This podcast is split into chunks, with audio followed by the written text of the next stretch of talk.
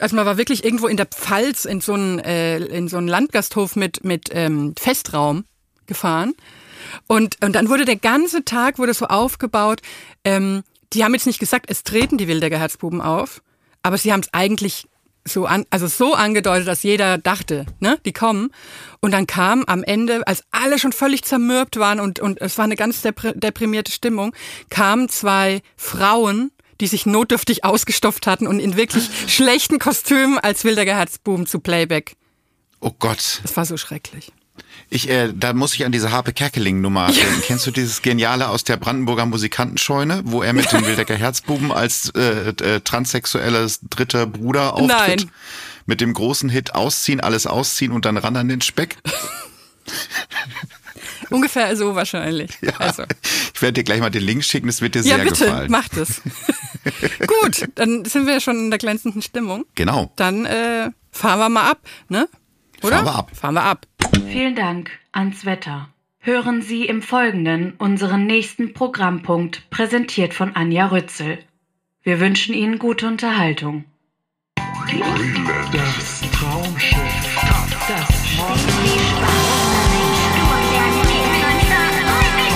Verbrechen am Fernsehen. Verbrechen am Fernsehen. Hallo bei Verbrechen am Fernsehen. Ich freue mich sehr, denn ähm, jetzt habe ich das Ich ein bisschen ausgesprochen wie Oliver Kahn in seinen besten Jahren. Ich freue mich sehr, denn ähm, heute habe ich einen Gast, der wiederkehrt. Ein Wiederkehrer, ein Back for Good eine Back for Good Person. Und das ist also ein Mensch, der schon mal hier zu Gast war. Und das ist ja immer das schönste Kompliment, wenn jemand wiederkommen möchte, weil es ja heißt, dass es ganz herrlich ist bei uns. Und deswegen freue ich mich sehr, dass heute Philipp Fleiter nochmal da ist. Hallo. Hallo, ich freue mich auch sehr. Ich hatte kurz gedacht, du möchtest mich Wiedergänger nennen. Da habe ich ein bisschen ich, Angst bekommen. ich bin noch richtig abgebogen. Als, Zum Glück. Äh, das habe ich ja fest äh, in meinem Buffy-Fan-Vokabular natürlich alles Zombie-mäßige. Aber nein, ich dachte mir, sind wir heute mal nicht. Ja, es hat mir wahnsinnig gut gefallen das letzte Mal auf dem ähm, ja äh, auditiven Chordsofa, was du hier auch ausbreitest für deine Gäste, Feinchord. Ja. Und äh, ich wollte unbedingt wiederkommen, weil was gibt es Schöneres, als über Fernsehen und die Niederungen des Fernsehens zu sprechen? Nicht viel. Und eigentlich nicht. Ja, ich hatte mich, äh, muss ich ehrlich sagen, ein bisschen auf Sommerhaus schon eingestellt. Ja. Ähm, aber vielleicht reden wir gleich doch noch ein bisschen drüber. Es ist ja in diesen Tagen so, dass jede jedes Gespräch eigentlich früher oder später nach vier, fünf Sätzen eine Wendung zum Sommerhaus nimmt. Mit guten Gesprächspartnern, ja. Auch absolut. im, auch, auch beim, äh, auch am Bankschalter. Äh, beim Finanzamt, wenn man einbestellt wird. Man kennt es.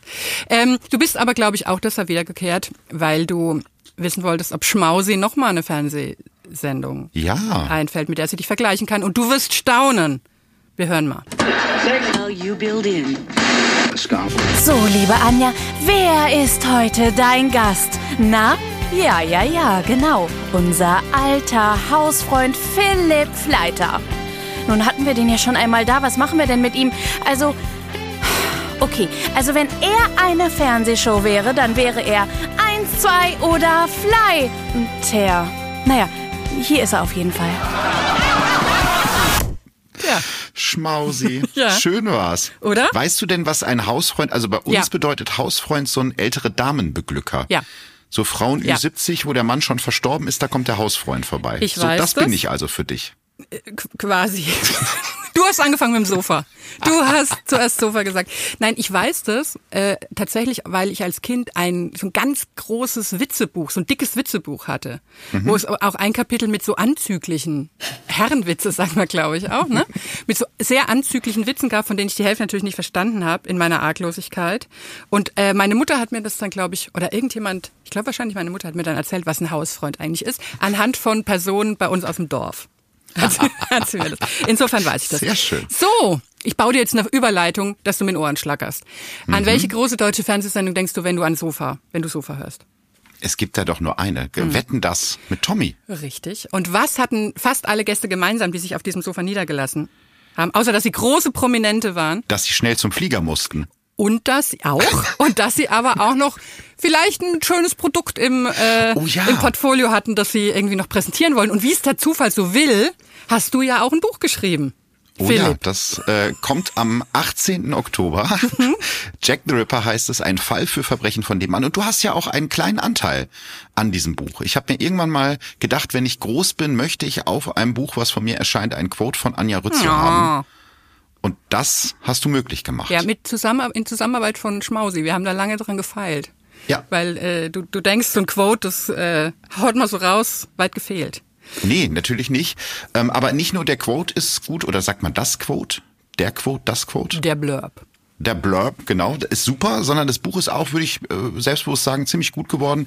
Es geht um, wie der Titel, Titel schon sagt, um Jack the Ripper, also den bekanntesten True Crime Fall der Welt. Und ich habe mich an einem, ja, True Crime äh, Krimi zum Miträtseln versucht. Also es ist nicht nur als Krimi zu lesen, basierend auf wahren Tatsachen, sondern es gibt auch eben Rätsel, wo man sozusagen die Ermittlungen begleiten kann und ein bisschen mitpuzzeln kann, äh, ja, Lösungen finden muss, Codes rausfinden muss, Wege rausfinden muss. Es hat so ein bisschen, was kennst du aus den 80ern, war das, glaube ich, dieses ähm, Find Your Fate Bücher, wo man dann selber so ein bisschen entscheiden konnte, wie es weitergeht. Ja, wo dann am, immer mal wieder nach ein paar Seiten unten heißt, wenn man denkt, äh, oder wenn man denkt, gehe, zu, gehe zum Kiosk oder äh, frage Genau so. in der Autowerkstatt nach, dann musstest du auf die jeweilige Seite und dann. Genau so. Also so ist es bei dem Buch tatsächlich nur am Ende. Also man kann sich entscheiden, welche von den vier Verdächtigen Jack the Ripper sein soll. Aber ja, davon habe ich mich ein bisschen inspirieren lassen.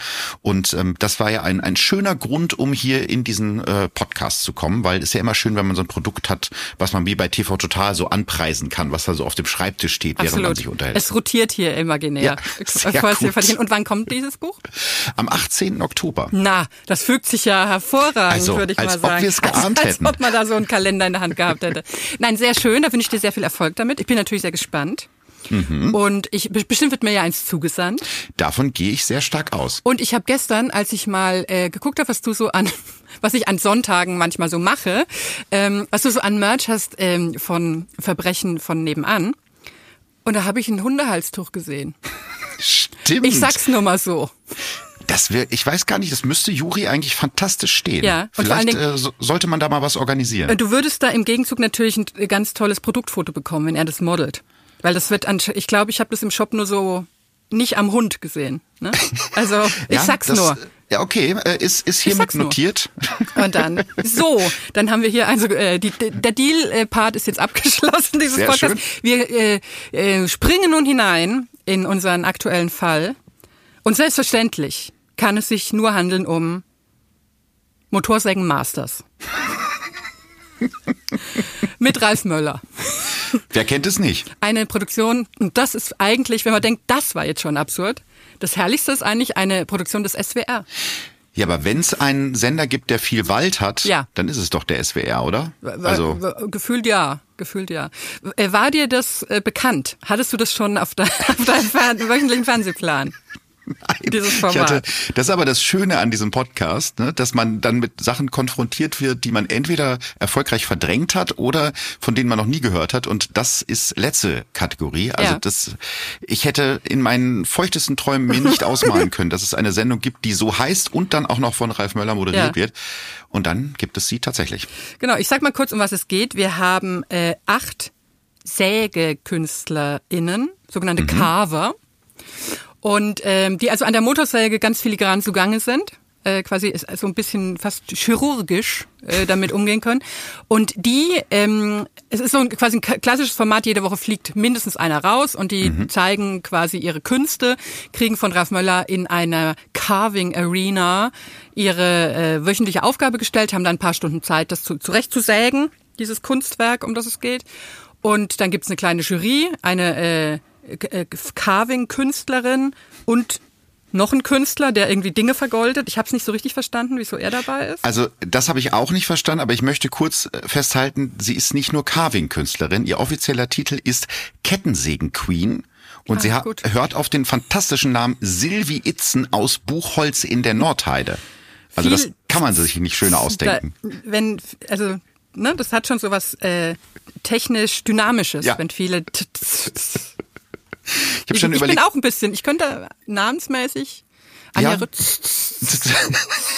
Also ich würde mir eine, so eine dreiteilige Arte-Doku über Sylvie Itzen aus Buchholz Ja. in der Nordheide würde ich mir definitiv angucken, weil die hat Schmiss, die Frau, wie Ja, meine und- verstorbene Oma gesagt hätte. Ich will es auch gar nicht, äh, ich meine das ganz ernst, die wirkt auch unglaublich kompetent, richtig in der Sache, hat auch was ich ja, ich liebe ja, ich muss sagen, ich liebe Experten und ich liebe Spezialisten, wenn sie echte Experten und echte Spezialisten sind. Nicht so, äh, wir brauchen hier jetzt noch in unserem Text oder in unserem Fernsehbeitrag noch schnell einen Spezialisten oder einen Experten, der was sagt, was normalen Leuten auch auf Klo einfallen würde, ähm, sondern Sylvia Itzen, ähm, die kann so, die kennt so Begriffe, die kennt halt die Terminologie. Äh, die sagt dann, sie ist gespannt, wenn sie die, die Werke beurteilt, ob sie Schnittfehler sieht und sowas. Wo ich so denke, ach guck, das gibt's da auch. Schnittfehler kennt man eigentlich auch von anderswoher. Und also die finde ich ganz, äh, ganz toll. Und dann glaube ich, ist das Problem, dass es ja nicht so ein personenstarkes Feld ist, das Carving-Wesen. Und da gab es dann vielleicht nicht so viele kompetente Leuchttürme, die man da hinstellen konnte. Und dann hat man, ähm, wie heißt der, Tim Bengel. Auch ein schöner Name. Auch ein schöner Name. Das ist eben besagter Künstler, der mit, äh, mit Sand und Gold arbeitet und, glaube ich, so das allgemein Ästhetische beurteilt. Naja, ein bisschen random. Ne? Ja, ich habe auch gedacht, so von Sand und Gold zu Holz ist jetzt ja auch äh, weites Feld. Ne? Da Ja. könnte man jetzt auch sagen, ich bin, äh, keine Ahnung, Innendekorateurin in einem gut laufenden äh, Kaufhaus in einer mittelgroßen Kleinstadt und kenne mich deswegen mit schönen Dingen aus. Deswegen kann Mhm. Ja. ich das ja auch. Also eigentlich hätten wir beiden auch in der Jury sitzen Ich können. ich, schön, dass du es sagst. ich denke auch, ich würde uns da durchaus aussehen. Ich habe auch eine Barberjacke, die hätte ich da angezogen. Das ist wichtig. Im Waldkontext. Ich habe mehrere Barberjacken natürlich. Aber halt. äh, vielleicht, bevor wir uns zu sehr in die Ja. Tiefe stürzen, ähm, ich möchte erstmal kurz die Episodentitel appreciaten. Das ist Ja. dir sicherlich auch aufgefallen als Freundin der Sprache. Die erste Folge heißt Motorsägenmaster Märchen Mythen Möller. Also Ja. hat jemand durchaus ähm, Lust auf Alliteration und es geht auch so weiter. Ich habe dann mal gespickt, Folge zwei heißt, es wird noch viel besser, coole Karren karven. Mhm. Also Und, und es ist eigentlich genau so, wie man das jetzt erwarten würde. Nach diesen Titeln. das stimmt, das stimmt. Also es, es, äh, wir, wir hören vielleicht mal rein, wie, wie Ralf Möller das präsentiert. Ähm, und ich freue mich sehr, das war mir nicht klar, aber dass ich in meinem Burgtheaterensemble, in meinem Pfaff-eigenen Burgtheaterensemble auch einen der großen deutschen Ralf Möller-Imitatoren überraschenderweise habe. Das gibt's ja in manchen Podcasts, gerne mal. Habe ich gehört, ja. Ähm, wir hören mal rein, wie es da so zugeht. Die Motorsäge ist ein vielseitig einsetzbares, cooles Tool. Sie kann Bäume fällen, Äste entfernen oder Brennholz machen. Und, tja, Kunst. Ja, sofort die Idee, da letztendlich einen Ork entstehen zu lassen oder Troll mit der Optik von Ralf Möller. Ein Ork ist für mich ähm, der Inbegriff eines Fabelwesens. Er ist hässlich, er ist muskelbepackt, er hat eine gewisse Dynamik. Es vereint alles für mich, was dieses Thema angeht und was ich einfach kein Schnitze. Habe ich mich schon selbst erkannt? Ja, also es gibt schon einige Muskelformen. Ich sehe eine Faust oder der Troll. Weil manche mich auch noch äh, ziemlich neugierig, wie die dich noch einbringen wollen. Da kann ich es noch gar nicht, gar nicht richtig erahnen. Als Künstler muss man im Prinzip alles können. Von Sägen bis Zeichnen, Malen, Fußnägel lackieren. Ihr habt jetzt noch 15 Minuten Zeit. 15 Minuten. Proteine. Der Glöckner von Notre Dame. Muskulös und grimmig. Ich habe mir halt irgendwie einen Troll rausgesucht, deswegen auch nur vier Zehen und vier Finger. Und äh, habe versucht, Ralf und den Troll in einer Figur zu vereinen. Ja, das war jetzt so eine kleine Kondensierung. Also die Aufgabe war tatsächlich, ne, wie es der Titel andeutet, Märchen und Mythen und Ralf Möller sollte irgendwie drin vorkommen. Ja, Und das ist mal besser und mal schlechter gelungen. Das hast du sehr schön zusammengefasst und ich fand auch toll in diesem Einspieler von deinem Ensemble, man hat praktisch dieses vorgestreckte Kinn schon so rausgehört. Man muss Fang du nicht auch noch an jetzt. Ja, ja, nee, Wirklich, sonst- du bist meine letzte Hoffnung Man gleitet in, so in Podcast schnell. Deutschland, Ja, man- dass du nicht auch noch. Man gleitet auch so schnell in sowas Inge Meiselhaftes ab, wenn man das Kinn so vorreckt. Also, Absolut. Ja, ich weiß nicht, also ich könnte sein, dass wir uns da bei Ralf Möller irgendwie uneinig sind, weil ich muss gestehen, ich habe so einen Softspot für ihn. Ja. Aus irgendeinem Grund. Der hat sowas Adilettenhaftes. Ja, Mag Patent. auch Da, da schwingt auch, immer irgendwie so dieser Bademeister aus Recklinghausen durch, der er ist. Außer, dass er halt jetzt irgendwie Arnold Schwarzenegger und Sylvester Stallone irgendwie auf der Kurzwahltaste hat, was er ja auch nicht müde wird, immer wieder zu betonen. Also es lässt er immer so einfließen. Und jemand, der bei High Alarm auf Mallorca mitgespielt hat, der kann ja gar kein schlechter Typ sein. Nein, ich habe auch einen Softspot für ihn, seit ich mal seine, nee, ist nicht seine Biografie, aber er hat auch so ein Motivationsbuch Mhm. geschrieben. Ähm, ich ich habe so eine Kolumne in der Spiegel Literaturbeilage, die heißt das seltsame Sachbuch. Und ähm, und da kommen also ich liebe das, dann Motivationsbücher prominenter Menschen da zu verhandeln. Und da gibt's auch eins von Ralf Möller, das heißt auch irgendwie sowas wie einfach mal machen oder sinngemäß. Ah. So. Passt ja, ist ja on brand. Klar. Und es gibt da aber eine Szene, da fahren sie zu seinem äh, äh, Elternhaus und er zeigt, wo im Garten er den Kanarienvogel oder Wellensittich begraben hat. Was da- hast du dir ausgedacht? Das ist ja großartig. Ich, ich überlege gerade, ob ich mir das ausgedacht habe. Ich glaube aber nicht. Ich würde sagen 70 Prozent, dass es stimmt. Und das, ähm, das seitdem, spätestens seitdem, denke ich mir, ach ja. Naja, ich muss auch sagen, dass ich das eigentlich die Grundidee und so weiter gar nicht so schlecht finde. Das ähm, Motorsägen Masters an sich. Also ähm, ich habe auf Netflix in, mal eine, ich glaube, amerikanische Serie oder kanadische, kanadische oder amerikanisches äh, ähnliches Format gesehen, Blown Away, wo das Ganze mit Glasbläsern veranstaltet wurde, quasi. Und ich, ich liebe ja wirklich Leute, die so extrem viel, man könnte auch sagen übertrieben viel Leidenschaft für so abseitige Handwerkskunst und äh, und so so Maker Skills irgendwie ähm, haben. Insofern finde ich das eigentlich ganz gut, denen dazu zu gucken. Ich habe auch sehr gestaunt, ähm, was was die da so schnitzen. Also teilweise, es gab so einen ähm, äh, Kandidaten, der wirklich, äh, der hat einen Frosch, eine Froschkönigsszene ähm, gekarft und zwar äh, übertrieben klein, also ganz ehrgeizig zu sagen, ich mache extra das Fi- Filigrane und äh, und das auch mit so einer Motorsäge da rauszuholen, äh, Respekt, sag ich mal. Ich, ich fand es total spannend, weil das halt, und das mag ich bei solchen Sachen, man befasst sich mit einer Handwerkskunst, die vorher im Leben nie eine Rolle gespielt hat. Also ich gucke Ja. mir auch so Dokus über mecklenburgische Makramee-Meisterinnen an oder so, Ja. weil ich das einfach schön finde, wenn Menschen so eins werden mit dem Handwerk. Und das fand ich da auch toll. Ähm, Und das produziert ja auch aus Fernsehsicht gesehen starke Bilder. Ne? Du hast diesen Ja. Wald, der wird schön mit einer Drohne überflogen. Das fängt so ein bisschen an wie so ein Hornbach-Spot. Und dann Ist extrem hornbannig, horn, extrem hornbachig. Total, ne? Und dann, wie das vollkommen so gefilmt wird, die auch so die Späne ganzen, fliegen. ja, Ja, ja, die die Vibes und sowas, ne? Könnte man sich auch vorstellen, dass das, ja, ja, ja, ja, yippie, yippie, Genau. eh, ja, also da, da war ich komplett drin. Ich hätte jetzt nur keine Jury und keinen Ralf Möller gebraucht in diesem Richtig. Format, weil ich die Kandidaten eigentlich auch alle cool finde, weil das ist auch so ein Ding, ähm, ich glaube, ähm, Olli Schulz hat das äh, letztens in deinem Podcast gesagt, dass das immer in allen deutschen Sendungen mittlerweile Leute sind, die irgendwie schlimme Familiengeschichten Ja. haben oder das ist so Tränendrüse. Und das ist ja eigentlich, wenn man jetzt so Tom Gerhardt zitieren möchte, endlich normale Leute. Ne, das Ja. sind so Ja, Menschen gut. aus dem, aus dem Volk. Ne? Extrem Motorsägen fixiert, Ja, aber sehr- wir haben ja sehr- alle, richtig. wir haben ja alle unsere kleinen, ne? Es ist jetzt nicht ganz so divers, ne? Also das diverseste Mhm. sind jetzt schon die Dialekte der Kandidaten, aber ich könnte mir vorstellen, dass Motorsägen vielleicht auch eine sehr deutsche weiße kartoffelige Angelegenheit Ja. ist. Äh, Aber was ich gut finde, sie haben immerhin drei Frauen dabei. Äh, Ja. Ich kann mir vorstellen, dass das vielleicht im Casting gar nicht so einfach war. Aber die Kandidaten an sich sind total sympathisch und ich hätte gerne mehr über die erfahren und Ja. wie man überhaupt darauf kommt, diese, diese Sachen zu machen. Das an sich steht ja, glaube ich, schon für sich und die machen tolle Sachen. Also wofür brauche ich jetzt noch so einen Möller, der da Ja. rumstackst? Mir, äh, ich habe mir noch eine, ähm, ne, ich habe mich noch was anderes gefragt und mir hat noch was anderes gefehlt. Ich lese mal vielleicht meine Anklage Mhm. vor. Romantische Hero-Shots von Mensch und Maschine im Gegenlicht, hinreichend besessene, sägewillige und ein leutseliger Ralf Möller als Grüß Gott August. Motorsägen Masters hätte alle Voraussetzungen für ein nischiges Behaglichkeitsformat mit mittlerem Skurrilitätsgrad. Leider vernachlässigt man aber aufs Gröbere ein nicht unerhebliches handwerkliches Detail. Wenn du vom Sägen erzählen willst, musst du auch das Sägen zeigen. In die gut 30-minütigen Folgen werden Challenge-Erklärung, oft aufgesagt klingende Einsatz-O-Töne und Challenge-Bewertung derart spack zusammengepfropft, dass die eigentliche Kunst fast vergessen wird. Nicht einmal die Entstehung eines Sägewerks im Zeitraffer wird uns gegönnt und das ist, da gibt es keine zwei Meinungen, eine Straftat. Ja.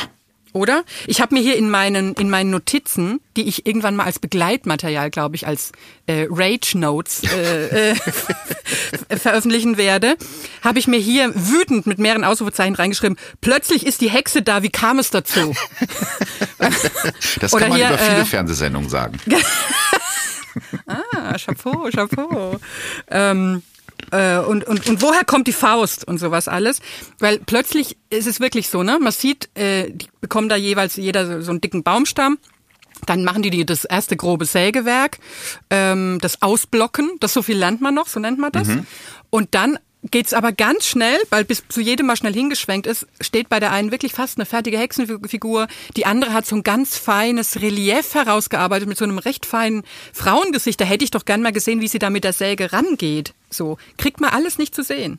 Einfach. Ja, und das wird dann halt eingetauscht gegen so Moderationsplatitüden, ne? Das sind halt so diese, diese Satzstanzen, die einem irgendwelche Trainer da vorher sagen, sowas wie, äh, da haben wir einen abgesägt. Also das Ja. sind auch so, vielleicht gab es auch einen Gagschreiber oder irgendwie zieht euch warm an, Motorsägen Masters ist nichts für Weicheier. Das ist so aus der Kati Hummels äh, Moderationsseminarschule. Und das Ja. ist ganz schlimm, weil ich glaube, Ralf Möller ist ein sympathischer Typ und du siehst das auch in der Interaktion mit den Leuten, dass der eigentlich ne, gut mit Leuten kann, aber dann muss der da solche, solche Stanzen aufsagen und das braucht's halt wirklich nicht, weil ich sehe ja, was da passiert, beziehungsweise wir sehen es halt nicht immer. Eben. Ähm, und, und das ist so schade. Aber ich kann mir auch ungefähr vorstellen, wie es dazu gekommen ist.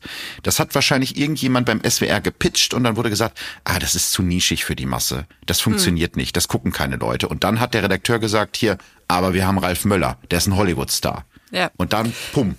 Ich meine, man muss ihnen zugutehalten, es, es ist tatsächlich, wenn ich an, äh, wenn ich denke, äh, nicht welches Fernsehformat äh, wäre dieser Mensch, sondern vielleicht welches Werkzeug wäre dieser Mensch, dann finde ich Motorsäge nicht Ja. weit weg. Äh, Wenn ich Absolut. jetzt keinen Dampfhammer äh, zur Auswahl hätte, dann oder auch umgekehrt, wenn ich denke, welcher Prominente äh, passt denn gut zu Motorsägen, da gibt's jetzt auch nicht so irre viele. Also und es liegt, glaube ich, nicht nur am M und am guten Klang, dass man das Motorsägenmassaker mit. Also das passt eigentlich schon ganz, ganz gut. Ähm, aber ich bin wirklich, ich war richtig beleidigt, dass man denkt, man holt diese Leute ran, man gibt denen eine Aufgabe, man stresst die richtig, die haben vier Stunden Zeit, hier so eine Skulptur zu machen, dann will ich doch auch zugucken. Oder zumindest, ich dachte die ganze Zeit, es kommt wirklich noch so ein Zeitraffer, ne? Dass Ja. man mal sieht, wie gehen die so ran und, und hin und her. Aber nee, also äh, das, das hat mich richtig, als gäbe es hätte es nur eine Kamera gegeben, die eben äh, rundum gehen muss und nicht einfach mal ein bisschen länger bei einem bleiben und mal zugucken, was machen die denn da oder so. Und das hat mich aufgeregt und dass die, wenn die dann im Wald hocken, ähm, da im Gebüsch und sagen ihre O-Töne auf, dann ist es ganz oft nur ein Satz, Ja. der auch so wirklich äh, so klingt wie äh, ja, ich bin aufgeregt, weil jetzt geht's ums Ganze oder also Ja, so äh, richtige ne? Plattitüden. Ich glaube, Ja. das ist so ein bisschen an der Zielgruppe vorbeigeschnitten. Ja. Weil wer wird, das werden sich ja keine 14-Jährigen angucken, die Bock auf schnelle Schnitte und Drohnenaufnahmen Nee. haben. Sondern das wird ja wohl eher so der, der Hobbykeller Hermann sein, der sich das anguckt, weil er sich vielleicht auch für Sägen interessiert. Und warum soll man nicht für den auch Programm machen? Indem Wie man, sprichst du, wie sprichst du über meinen Vater? Heißt der, hieß der Er Hermann? heißt, er heißt Herbert. Ach, guck mal, siehst aber, du. aber er, wir, ich komme aus einem äh, Haushalt mit reichlich, also mit Motorsägen gut ausgestattet. Tatsächlich. Und ich könnte mir vorstellen, dass das wirklich eine Sendung wäre, die mein Vater sich angucken würde und beurteilen würde vom Sofa aus, ob die das gut machen oder nicht und so. Ich hatte ein bisschen Angst, dass er dann runter in den Keller geht zu seinen Sägen und da irgendwie, äh, weiß ich nicht. Das nachspielt. versucht. Ja, ja, und das dann, das vielleicht nicht mit allen Arbeitssicherheitsvorkehrungen. Ja, also, Aber, ja, ja. Es, ich, es ist, ähm, man könnte sagen, es ist etwas unausgegoren, weil ich Ja. auch so richtig den Ablauf nicht verstehe. Ähm, und äh, also ich habe gefühlt erst so vier Minuten vor Schluss erfahren, dass es einen Tagessieger gibt und dass dieser Tagessieger dann einen Vorteil hat Ja. für die nächste Sendung, der aber irgendwie gar nicht verraten wird. Nee. Also es, es kam mir auch vor, als sei das vielleicht mal eine, eine 50-Minuten-Sendung gewesen, die man dann irgendwie noch, wo man dann noch mal mit der Säge ran ist, aber mit der knarzigen, rostigen Handsäge äh, äh, äh, äh, und hat dann noch mal irgendwie weggeschnitten, weil man gedacht hat, ah, ist vielleicht noch ein bisschen lang. Ja. Und das, und es ist einfach zu kurz. Also wenn man denkt, acht Leute, bis, bis man die irgendwie auseinanderhalten kann, ist es ja schon fast ganz fast vorbei. Ja, und ich finde auch in der Begründung, wer dann wie gewonnen hat, also äh, du hattest ja gerade schon die Kandidatin erwähnt, die da dieses Relief gemacht hat, Mhm. was dann im Vergleich zu dem, was die anderen gemacht haben, doch ein bisschen popelig aussah, weil Ja. Relief ist halt nicht so spektakulär wie so ein schlafender Bär oder so ein riesiger Drache. Und ich hatte die ganze Zeit gedacht, okay, das, die wird's schwer haben, die wird vielleicht nicht weiterkommen, die ist aber kommentarlos weitergekommen. Ja. Und dann hat es sich zwischen zwei Kandidaten entschieden, wo ich bei beiden gedacht habe, so schlecht war das doch eigentlich gar nicht. Und dann äh, fliegt irgendwie, ich glaube, Toni hieß der, der ist dann rausgeflogen, der diesen Möller-Bär gekarft hat. Aber ich habe gar nicht Wolf, so. oder? War das nicht Wolf und die sieben Geißlein? Ach, der das könnte, ja, äh, es war kein, der Wolf das im sollte. Stimmt, es sollte ein Wolf sein. Kein Genau, Bär, es sah aber ein bisschen bärenmäßig Ja, aus. Ich gebe dir genau, recht. du hast recht, es, ist, äh, es war Genau. ein Wolf, der da liegt und ich habe aber nicht genau verstanden, warum der da jetzt rausgeflogen ist, weil Nee. aus meiner Laiensicht sah das eigentlich gut Ja. aus und auch spektakulärer als dieses Relief. Also ich Ja. konnte der Entscheidung der Jury auch nicht so folgen. Die war auf einmal da und dann musste er gehen. Ja, die Begründung war, glaube ich, weil er hatte gesagt, er bringt den Möller-Aspekt, der ja in jedes Kunstwerk Mhm. sollte, rein, indem er dem Wolf so äh, muskulöse Oberarme macht. Ja. Und, und das fand man dann irgendwie zu wenig, wohingegen ja ähm, eine andere äh, Kandidatin, die diese Hexe gemacht hat, da war ja der äh, Möller-Aspekt, dass auf deren Schulter eine Ratte sitzt mit Muskeln Ja. und einem Waschbrettbauch. Und Wo sie sich mehrfach beeilt hat zu betonen, dass sie nicht denkt, dass Ralf Möller eine Ratte Das sei. kam mir auch ein bisschen zu oft vor, Mhm. diese Betonung. Wer sich verteidigt, klagt sich an. So ist es. Und ein Kandidat, eine Kandidatin äh, bei diesem Drachen war das doch so, dass der so eine Weltkugel hatte und auf die Weltkugel war einfach 1984 eingekarft, was wohl irgendwie das Jahr war, in dem Ralf Möller, glaube ich, Mr. Universum geworden ist. Ja. Und das ist ja schon ein bisschen lazy. Ja? Absolut. Muss er einfach eine Zahl Ja. und sagt hier, das steht für den Möller. Ja, ja. Sonst ist nichts passiert auf der Welt in dem genau, Jahr. das ist für das mich, ist eindeutig. wenn ich an 84 denke, denke ich an Ralf Möller wird Ja. Mr. Universum. Also das, ja, und ich vor allem dafür, dass er ja ähm, als Moderator so ein bisschen für das Format stehen soll und auch auf allen Vorschaubildern zu sehen ist, ist seine Rolle relativ klein. Ne? Er hat Ja. keinen Einfluss auf die Entscheidung der Jury. Er darf so mal drei Sätze aufsagen und das war's dann eigentlich schon. Ja, er ist echt ein Grüß Gott August in dem Ganzen. Ja. Ne? Also er ist so, weiß ich nicht. Also ich, mh, mich, mich ärgert es so, ähm, weil ich auf einmal, ich habe wirklich so ein Interesse für Motorsägen Mhm. entwickelt, in dieser halben Stunde schon, dass ich richtig empört war innerlich, dass ich dachte, gut, die haben es jetzt ver versaubeutelt im Prinzip, ja, die Chance ist versemmelt. Es wird jetzt nicht nächstes Jahr ein anderer Sender kommen und sagen, jetzt machen wir mal eine Motorsägen. Äh, Masters-Sendung. So. Und- das ist jetzt für, für meine Lebenszeit wahrscheinlich verbrannt. Na, du weißt, im Moment sind Oh diese, diese, diese Revival-Shows, es kann ja durchaus in zwei Jahren schon wieder soweit sein, aber du Ja. hast recht. Ich glaube, das ist am Zuschauer vorbei produziert, weil ich habe Ja. mich die ganze Zeit gefragt, wer guckt sich das sechs Folgen lang an? Weil Hm. Leute, die sich für Motorsägen interessieren, wie, wie, wie die Frau Rützel zum Beispiel, die Ja. erfahren zu wenig über Motorsägen. Ja. Und Leute, die sich für Ralf Möller interessieren, die sehen zu wenig Ralf Möller. Also eigentlich ist da niemand mit gedient mit diesem Nee. Format. Und es hätte Und- schön sein können. Wenn du dich fragst, wer sich das so anguckt, dann, also möglicherweise habe ich noch ein bisschen weiter geguckt. Äh. Aber auch nur um dir als alten Ver Verbrechensfreund ähm, noch berichten zu können, dass in, es gibt eine Folge, wo es um, wo sie einen Tatort carven müssen. Das ist ja, äh, ist auch wahrscheinlich mit Alliterationen. Ja, ja, ich kann es nicht mehr. Tote Tatorte. Äh, So Irgendwie sowas. äh, irgendwie wei Ja. im weitesten Sinne und äh, wo der schöne Satz fällt von einem Kandidat, ich bin Speedcarver und Speedcarver sind Einzelkämpfer. äh, weil die werden dann in Teams zusammengepackt. Und das fand ich dann, also da waren die äh, Entscheidungen noch erratischer, muss ich sagen. Da war ein Team, die haben, ähm, das fand ich, ich fand es richtig unangenehm. Es gibt doch diesen ähm, Todespfleger. Ja, Nils Högel, ja. Richtig. Äh, Na, wen, wen, wen habe ich da? Ich habe doch Natürlich. hier das, habe doch hier das Fachpersonal an der Hand. Und die haben quasi die Szene nachgekarft, wie ja, wie er, also eine, eine quasi äh, gerade ermordete alte Frau liegt im Bett und daneben steht der Pfleger, der der Kopf ist so gespalten. Auf der einen Seite ist es das Pflegergesicht, auf der anderen Seite natürlich ein Totenkopf und der ähm, und der hält eine Spritze. Quasi hat er noch in der Hand, auf der Spritze steht Anerkennung. Wow. Was natürlich überhaupt gar keinen Sinn ergibt, weil er injiziert der Frau ja keine Anerkennung. Er will nur Anerkennung, indem er die dann wiederbelebt und Dings. Äh, also, aber es, es war derartig unangenehm. Also äh, der war, dann äh, zwei andere haben einen Mord im Kaninchenreich porträtiert, wo ich dachte, träume ich oder wache ich. Also man sieht quasi ein Kaninchenpaar auf den Hinterpfoten stehend, das so schnäuzelt und sich so küsst. Und äh, die haben aber jeweils noch ihr Mordinstrumente hinterm Rücken verborgen. Ein Hammer und irgendwie eine Säge, die so bluten. Und der Ehemann der Häsin oder der Kanickelfrau liegt quasi zerschnitten im Bette.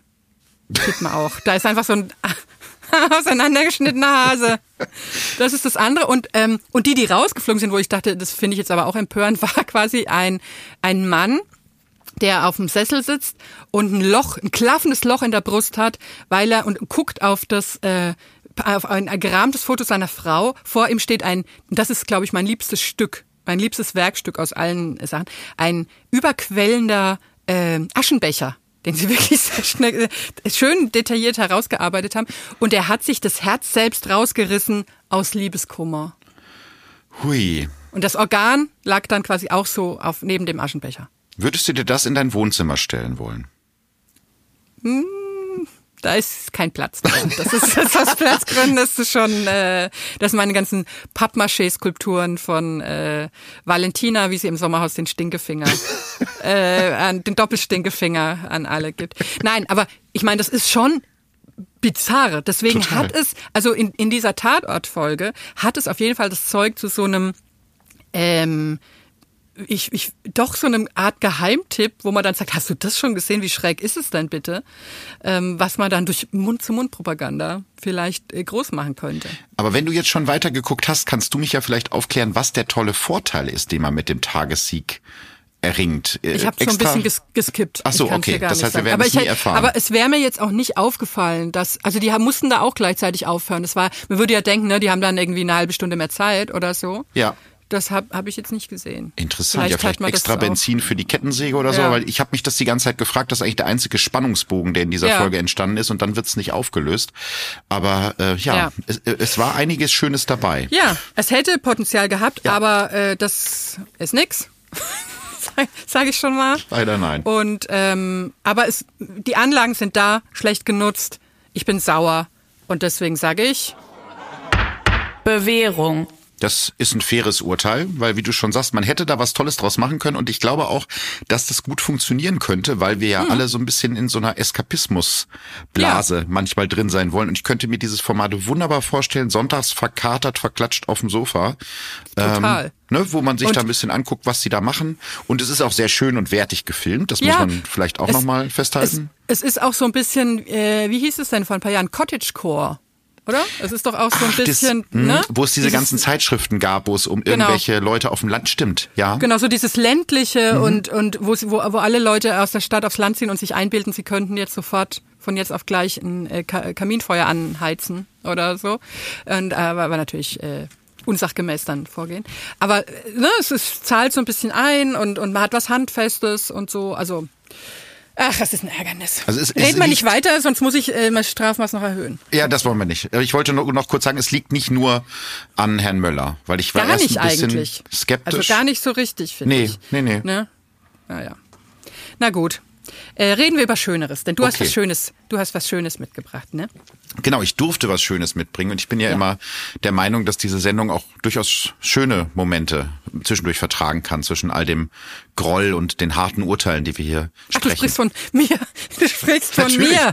Ja, äh, ja, auf jeden Fall. Auf jeden Und- Fall, weil das muss man immer noch mal sagen. Es ist ja, es kommt ja alles von einem Platz der Liebe. Ja, was hier das so ist haarisch wie, manchmal Mhm, Das ist wie ne? bei Shopping Queen die lieb gemeinten drei Punkte, die wir hier Genau. vergeben. Genau. Ähm, ich habe mitgebracht RuPaul's Drag Race. Ist Ja. vielleicht jetzt nicht nur ein Geheimtipp, gibt's glaube ich jetzt seit 14 Jahren und ebenso vielen äh, Staffeln. Aber was ich daran so toll finde, ist, es hat, wenn du dir die ersten Staffeln anguckst, sehr günstig angefangen und sehr klein angefangen auf einem Nischensender in den USA. Und mittlerweile ist es ja wirklich ein globales äh, Phänomen. Es gibt irgendwie Ableger in Chile, in Thailand. Es gibt eine Welttournee, auf der ich übrigens auch war im Publikum. Oh. Äh, ja, ich bin wirklich großer Fan. Ähm, Hab auch ähm, besoffenen Kopfes ein Meet and Greet mit den Queens versehentlich gekauft. Oh, oh, war's recht teuer. Ja, es war so. Das ist also Li- Lifehack Also, für alle ja. Menschen da draußen. Wenn ihr Weihnachtsgeschenke online shoppt, tut das nicht im Zustand ähm, eines gewissen Betrunkenseins. Doch, immer nur. Oder so. Also ich, ich, ich halte dagegen. Ich gebe den Gegentipp. Bitte immer nur betrunken. Ja, ich habe, äh, ich hatte dann irgendwie abends, als ich bei einer Freundin war, gedacht so, oh, ich muss meinem Freund noch was zu Weihnachten schenken. Ich weiß noch nichts und dann bin ich da irgendwie drauf gestoßen und ähm, da stand dann irgendwie äh, online, das war in Köln, glaube ich, Meet and Greet Ticket. Ich gedacht, ja gut, weiß ich, 250 Euro oder was das gekostet hat. Es war nicht ganz günstig, aber ich dachte, das ist doch nett, da hat man noch ein schönes Erlebnis. Und nachdem ich die gekauft habe, stand dann in der E-Mail, wahrscheinlich stand es auch schon vorher, aber ich habe es eventuell nicht gelesen, dass das ja nicht die Tickets sind, sondern dass man die Tickets nochmal extra erwerben Selbstverständlich. muss. Und dementsprechend war es ein teures Vergnügen, aber wir waren ganz nah äh, dran an, an den Queens und das war schon lustig. Also es ist halt, ja, es ist eine sehr, wenn, wenn ich das jetzt jemandem erklären müsste, der es noch nie gesehen hat, Ja. es ist eine Casting-Show, aber im positiven Sinne. Also verschiedene Drag Queens treten gegeneinander an. Mittlerweile hat sich das Feld auch ein bisschen geöffnet. Früher waren es halt fast nur Männer, meist schwule Männer, die in Drag, also in, in Frauenklamotten auftreten. Aber jetzt sind teilweise eben auch Frauen oder Transpersonen dabei, die eben auch antreten können. Und äh, ja, jede Woche fliegt einer raus. Also das typische Casting-Show-Material. Ähm, aber es ist sehr unterhaltsam. Es hat eine tolle Botschaft. Es ist eigentlich alles das, was Germany's Next Topmodel gerne wäre. Um es mal so zu formulieren. Also es gibt verschiedene Sachen, wo die gegeneinander antreten, ähm, Schminkwettbewerbe, Kostümwettbewerbe, wo dann noch schnell mit der Nähmaschine irgendwelche Hüft Hüftpölsterchen dran getackert werden müssen. Also es ist auch handwerklich sehr interessant zu sehen. Und ganz oft sind es eben auch so Comedy-Challenges, weil ein großer Teil von, von Drag-Kunst ist ja Comedy, also das Imitieren von Prominenten ähm, und auch Lip-Sinken, also Tanzen und Singen mit, äh, ja, zu- zur Musik, ähm, immer verbunden mit großer Attitüde und großen artistischen Leistungen. Also Männer, die äh, äh, aus dem Stand in den Spagat springen aus zwei Meter Höhe. Das liebe ich. Besser geht's nicht. Oder auch, wie heißt es nochmal, dieses Death Drop? Nee. Ja, Death Drop, genau so nennt man Wenn- das. Ja, wenn die so fallen lassen nach hinten. Ja. Ich liebe das. Das würde ich richtig gern können. Nicht Spagat, aber so dieses theatralisch äh, zu Boden fallen wie der äh, vom Blitz getroffene Schwan oder Ja. Strauß oder Das- Emu. Ja, ich glaube, das Ähm, ist so eine Technik, die muss man ganz lange üben, weil die knicken irgendwie das Bein so ab und lassen sich Ja. dann so ruckartig nach hinten fallen. Ich liebe das. Sieht sehr schmerzhaft aus. Ja. Ähm, Aber also das ist so ein Kurs, den ich belegen will. Wenn ausreichend dicke Gymnastikmatten äh, untergelegt werden. Das äh, könnte ich mir vorstellen. So. Ja, also ich, ich habe das eine Zeit lang total gesuchtet mit meinem Freund zusammen und dann kam irgendwann sein Schwiegervater rein, ich glaube, da waren wir bei denen zu Hause und da ging es gerade in dieser Szene darum, wie man sein ähm, ja, männliches Geschlechtsorgan am besten zwischen den Popacken verstecken kann, Ja. unter Zuhilfenahme von Klebeband. Das also, wird so nach hinten weggeklappt. Es wird ne? so nach hinten weggeklappt, also der Fachmann, die Fachfrau sagt Tacken dazu. Mhm. Und ich muss sagen, mein Schwiegervater hat schon ein bisschen irritiert geguckt, Ja. was wir uns da anschauen. Äh, aber Ja. es ist eben viel mehr als das, weil das ist ja auch immer so der Vorwurf, der von äh, rechter Seite erhoben wird, dass, äh, dass Drag ja sexualisiert ist. Aber es ist, eine Kunstform. Also Ja. ähm, es ist eigentlich wirklich so altmodisches Entertainment im besten Sinne. Ne? Also du hast große Haare, große Pailletten, große Mhm. Viel von Gesten, allem, ne? Viel von So. allem. Und es ist oft wahnsinnig lustig. Also es ist eine ganz tolle Sendung und RuPaul ist ja nun unbestreitbar vom Fach, ähm, ist auch eine tolle Gastgeberin. Also sie haben da in der Sendung den Twist in Anführungsstrichen, dass sie äh, in Drag auftritt bei den Anmoderationen und am Ende und zwischendurch geht sie in den sogenannten Workroom und besucht die Queens bei ihren Vorbereitungen und da ist sie dann in ihrer, ja, als Mann unterwegs und das ist ein ganz interessanter Kontrast und ich finde, sie kann, und da sind wir wieder bei Heidi Klum, all das, was Heidi Klum nicht so kann, dieses warmherzige mit Menschen Ja. reden, Ja. ist nicht jedem gegeben. Ja. Und was ich auch faszinierend finde, ist, was der Umgang der Queens untereinander. Mhm. Das ist ja alles schon oft so ein bisschen snarky, können Ja. wir sagen, und so ein bisschen schnippisch miteinander. Aber trotzdem ist es nie, äh, es ist immer so eine gewisse Wert, also eine, eine eine Wertschätzung als Grundlage, die nicht angetastet wird. Ja. So. Dass man sagt, wir, wir schätzen uns, aber wir sind schon auch so ein bisschen bitchy manchmal miteinander, aber ähm, es gibt immer die Chance, das humoristisch zu kontern. Ja, und diese, diese Kommentare sind ja auch Teil der Kunst. Es gibt ja immer wieder diese Kategorie des Readings, ja, wo die dann mhm. sich gegenseitig kunstvoll beleidigen und das sind schon sehr harsche Beleidigungen. Also da geht's dann schon irgendwie um Figur oder irgendwie der gute alte Phipps Asmussen-Witz, deine Zähne sind wie die Sterne, so gelb und so weit auseinander. Das sind halt so Sachen, die dann da ich unterkommen. Ihn. Aber die machen das irgendwie charmant und wie du schon gesagt hast, man merkt immer dieses Zusammengehörigkeitsgefühl mhm. und eigentlich hat jede von denen eine äh, eigene Lebensgeschichte zu erzählen, die von Ausgrenzung erzählt und äh, von sich selbst finden und dass die Familie, mit der man sich umgibt, nicht unbedingt die Geburtsfamilie sein ja. muss. Und ja. das ist eine, wie ich finde, ganz tolle Botschaft, weil viele junge Menschen gerade, die in diesem Prozess stecken und selber nicht wissen, was sie sind oder wo sie hinwollen, da finde ich, ist es eine ganz wichtige Botschaft zu sagen, du bist nicht allein, es gibt Menschen da draußen, die fangen dich auf und vielleicht musst du dir selbst deine Familie suchen, aber es gibt eine Familie und einen Platz ja. für dich da draußen. Und das ja. ist unheimlich wichtig zu, zu, zu zeigen, glaube ich. Ja, absolut unterschreibe ich alles genau so. Ähm, jetzt ist es ja so. Es gibt ja seit kurzem jetzt äh, auch mhm. Drag Race Germany. Ja. Und wir hatten in unserer kurzen Vorbesprechung ja äh, beide so ein bisschen die geteilte Auffassung, dass wir ein, es läuft auf äh, Paramount mhm. Plus. Und wir hatten äh, ja beide so ein bisschen die geteilte Auffassung, dass wir nicht noch einen Streamingdienst abonnieren können wollen. Ja. Äh, und äh, hatten eventuell auch so ein bisschen den Plan, durch semi-aggressive, äh, semi-aggressives Beklagen dieses Umstands womöglich vielleicht so einen kleinen Zugangscode heute. Ich finde auch, also ich, ich würde, ich weiß halt nicht, ob ich mir jetzt noch zusätzlichen Account kaufen, bezahlen würde, weil so ja. langsam äh, komme ich auch durcheinander. Aber wenn jetzt Paramount Plus so nett wäre, dass die sagen, die beiden führenden Fernsehkritiker Deutschlands, ja. ähm, dass die vielleicht so einen Code bekommen, da hätte ich natürlich ja. nichts dagegen. Ähm, ich habe übrigens mal recherchiert, äh, es sollte tatsächlich schon 2013 eine deutsche Version geben von RuPaul's Drag Race. Das war einer der ersten Märkte, der überhaupt gedacht war für eine Adaptierung, aber damals hat sich in Deutschland tatsächlich kein Fernsehsender gefunden, der sowas ausstrahlen wollte. Weil zu wild, ne? Weil zu wild, genau. Jetzt, äh, wir kommen jetzt übrigens zu einem Plot-Twist, mhm. weil ich, also jemand ist eventuell heute Nacht eingeknickt. Oho! Weil ich, Frau Rützel, hast du mich verlassen? Ja, ich verraten und verkauft. Judas Rützel hat gelatzt. Judas Rützel hat den Geldbeutel aufgemacht. Die Masken gesagt, fallen, möchte ich an dieser Stelle nochmal sagen. Und gesagt, ich habe mir gedacht, Rützel, wem willst du hier was vormachen? Als ob du einfach nicht sofort alles abonnierst, was bei drei nicht auf dem Baum ist. Hier, nimm mein Geld, hier, nimm mein PayPal, mir doch alles egal. Und ich habe mir also drei Folgen angeguckt. Mhm.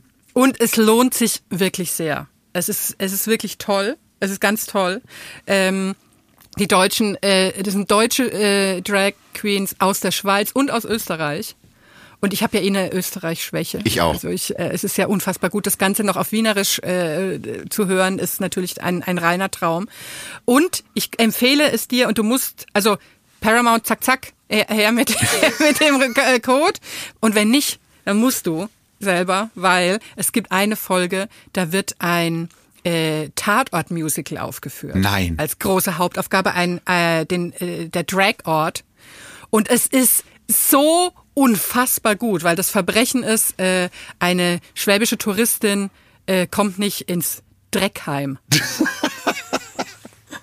Und es wird schön äh, nach allen Seiten ausgeteilt und es ist ganz, ganz, ganz hervorragend. Und die singen zum Teil so irre gut und, äh, und, und Schauspielern ganz toll. Und ich bin ganz verliebt in alle. Und es ist wirklich sehr, sehr, sehr gut gemacht. Und ähm, das heißt, Sie haben tatsächlich für den deutschen Markt jetzt nicht nur stumpf mit deutschen Queens gedreht, sondern auch die Aufgaben auf deutsche Kultur angepasst, was ich also, sehr toll finde. Die Folge ist sehr, sehr gut angepasst, weil da geht's dann auch so ein bisschen äh, um was, äh, ach, das Fernsehen gibt's noch, was, öffentlich-rechtliche gibt's noch, hier, nehmt all mein Geld. Äh, äh, und so, also richtig äh, gut. Also sehr, da hat jemand mit Liebe zum Detail gearbeitet. ja, das, Fall. ich finde, das merkt man aber auch bei dem Original, dass das eben liebevoll gemacht wird, nicht nur liebevoll im Umgang untereinander, sondern eben diese Sachen, wenn die diese Musicals vorbereiten, die Choreografien, diese kleinen Anspielungen, die sich da überall verstecken. Das ist eine sehr detailverliebte Ja. Sendung und das mag ich Ja. auch sehr daran. Ich, ich, ich war halt so ein bisschen skeptisch, weil RuPaul ist ja Dreh- und Angelpunkt der Show Ja. eigentlich, ob es auch ohne sie äh, funktionieren kann. Aber ich glaube, Barbie Breakout ist äh, auch sehr cool in ihrer Rolle. Ich kann Sehr, sie sehr, vorher sehr schon gut. als als Drag ist natürlich Ja. riesen Fußstapfen, in die sie da tritt, aber ähm, toll, auch dass sie eine komplett deutsche äh, Jury Ja. äh, gewählt haben. Und Also äh, äh, Diane Brill ist noch dabei. Ah, okay. In der, in der Jury. Ähm, die ich, die aber auch fantastisch ist. Also die auch selbst turmhohe Haare hat. Und von der ich vor vielen Jahren mal das Standardwerk Wie werde ich eine Sexgöttin gelesen habe. hat's dir geholfen? Geheimnis, Teil des Geheimnisses meines Erfolgs. Das solltest du Also, dann in deine ähm, Twitter-Bio vielleicht noch mit Vielleicht schon. reinschreiben. Vielleicht schon. Nein, sonst wissen ja alle, wie es geht. Ach Und dann so, werde ja, ich stimmt. entthront. Ja, auch das ist ja toll, weil die ja bei äh, RuPaul's Drag Race auch immer so Leute ausgraben, möchte ich wirklich sagen, Mhm. äh, für diese Gastjury-Slots. So Leute wie Latoya Jackson, wo man Ja. denkt, ach, die lebt doch. äh, oder äh, die lebt, glaube ich, jetzt mittlerweile nicht mehr, die Mutter von Cher. Die, also die, Die Mutter. Ich glaube, die Wahrscheinlichkeit ist. Ja, also ich obwohl, glaub, die, sind ja aber die war damals Familie, auch schon so- Familie ist ja un, unverwüstlich. Aber Ja, halt die, die war damals auch schon sehr, sehr alt, aber ihre Ja. Qualifikation war einfach, sie ist die Mutter von Cher und äh, besser geht's nicht mehr. Dann, da hatten sie auch eine Queen, die als äh, Cher im Impersonator gearbeitet hat und das war natürlich für die der Ritterschlag. Ähm, Aber sowas als ist toll. Mutter, als Mutter von Cher wäre man dieses Jahr im Sommerhaus bei der Top-Besetzung mit dabei, was die Prominenz angeht. Das ist, ja, äh, also ich bin ja jemand, ich hasse das ja immer, hast du sowieso, wenn irgendeine von diesen Sendungen angekündigt wird. Ja, Sommerhaus der weiß, Stars. Dschungelcamp, nur sind denn da die Promis? Ich kenne keinen. Ja, das ist ja oft das Tolle. Und gerade Sommerhaus begeistert ja dadurch, dass sie Menschen entdecken, muss man wirklich sagen. Ja. Also viele äh, Leute, die nachher noch große Trash-Karriere gemacht haben. Elena Miras zum Beispiel, das erste Oh, Mal im ja. Sommerhaus gesehen. Oh, ja. ähm, und ich habe die Vermutung, dass wir Valentina zum Beispiel auch im Dschungelcamp äh, noch wiederentdecken Ach, werden. ich, ich hoffe ja nicht. ja, ich sie, hoffe wirklich, sie, weil sie das ist liefert so- das, was sie für was Ja, sie bestellt wurde. Es, es ist halt ein, ein äh, One-Trick-Pony, aber mit nur drei Beinen.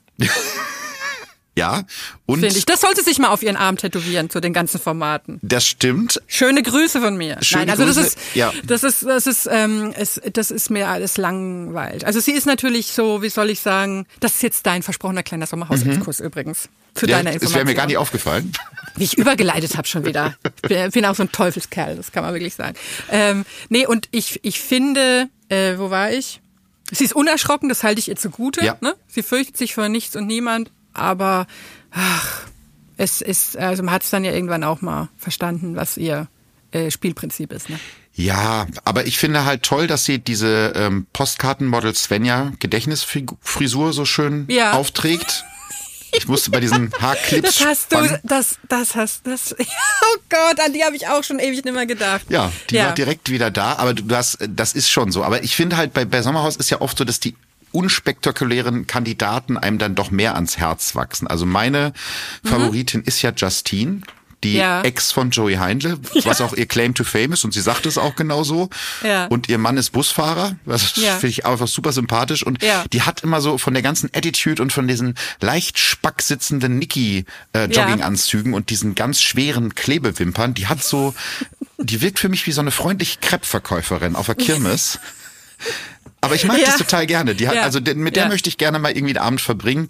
Es ist ein vielversprechender Cast und so ab Folge drei, das ist ja das Tolle am Sommerhaus, dass dann diese ganzen Reality-Darsteller immer denken, sie können da irgendwie eine Rolle verkörpern, aber das geht halt immer nur eine begrenzte Zeit gut. Ja, das stimmt. Dann bröselt's so. Und das wollen Also wir ich- ja sehen. Ich bin, ich bin noch nicht, also ja, ich bin gehuckt, kurz gewesen, als Maurice kurz am Tisch saß und seinen Monolog hielt, dass er ein Löwe ist Ja. und von Kriegern erzogen. Ja. Und ich dachte, was ist denn das für eine komische, umgekehrte Mowgli-Geschichte? Also, wie kam dann das Löwenbaby? Haben die Krieger, wo haben die Krieger das Löwenbaby äh, im Dschungel gefunden oder was ist da die Origin Story? Das hat er noch nicht rund. Ja, also äh, er ist halt zu seiner Freundin echt uncool. Das muss Ja. man mal sagen. Der putzt Genau. sie runter, das ist echt eklig. Aber irgendwie trotzdem finde ich den sympathisch. Ich weiß nicht warum. Ja, es ist, es ist einem aber dann unangenehm, ne, dass man so denkt. Ja. Eigentlich. Ja. bisschen. Äh, äh, äh, und äh, aber ich mir ist dann so jemand lieber, weil da weiß ich, wo ich bin, so ungefähr, als beim Ehepaar Stehfest. Richtig. Das kann ich so gar nicht einschätzen. Ich frage mich halt die ganze Zeit, wo die ihre Klamotten herkriegen. wo, wo kauft man sowas? Und da ist irgendwie, da ist, da ist irgendwas, something is off. Ich kann es nicht sagen, aber irgendwas ist da bei denen seltsam. Okay.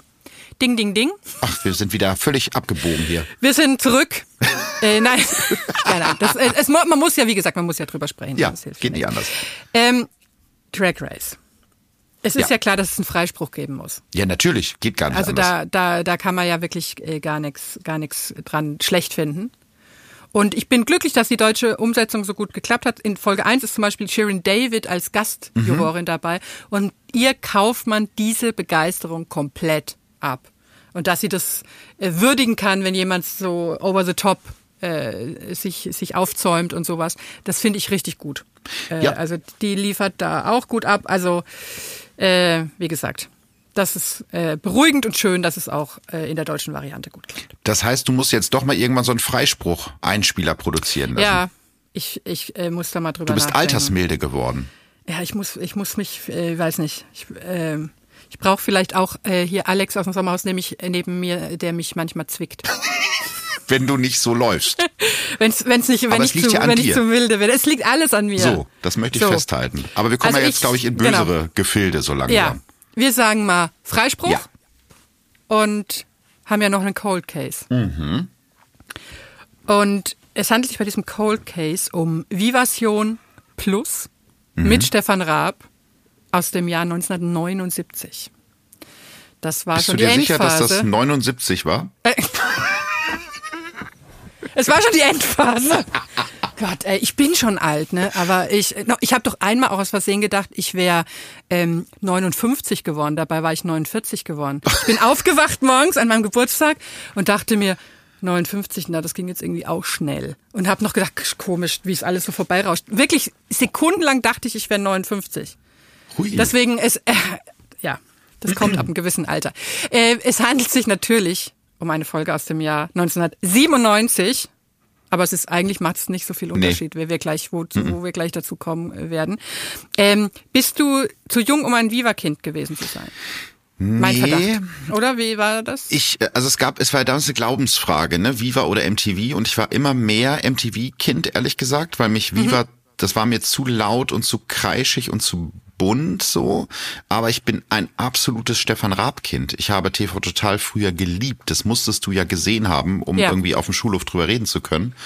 Und jetzt in der Retroperspektive, Retrospekt, ja, in der Rückschau, war ich doch schockiert, weil ich vergessen hatte, was der für ein wahnsinnig schlechter Moderator ist.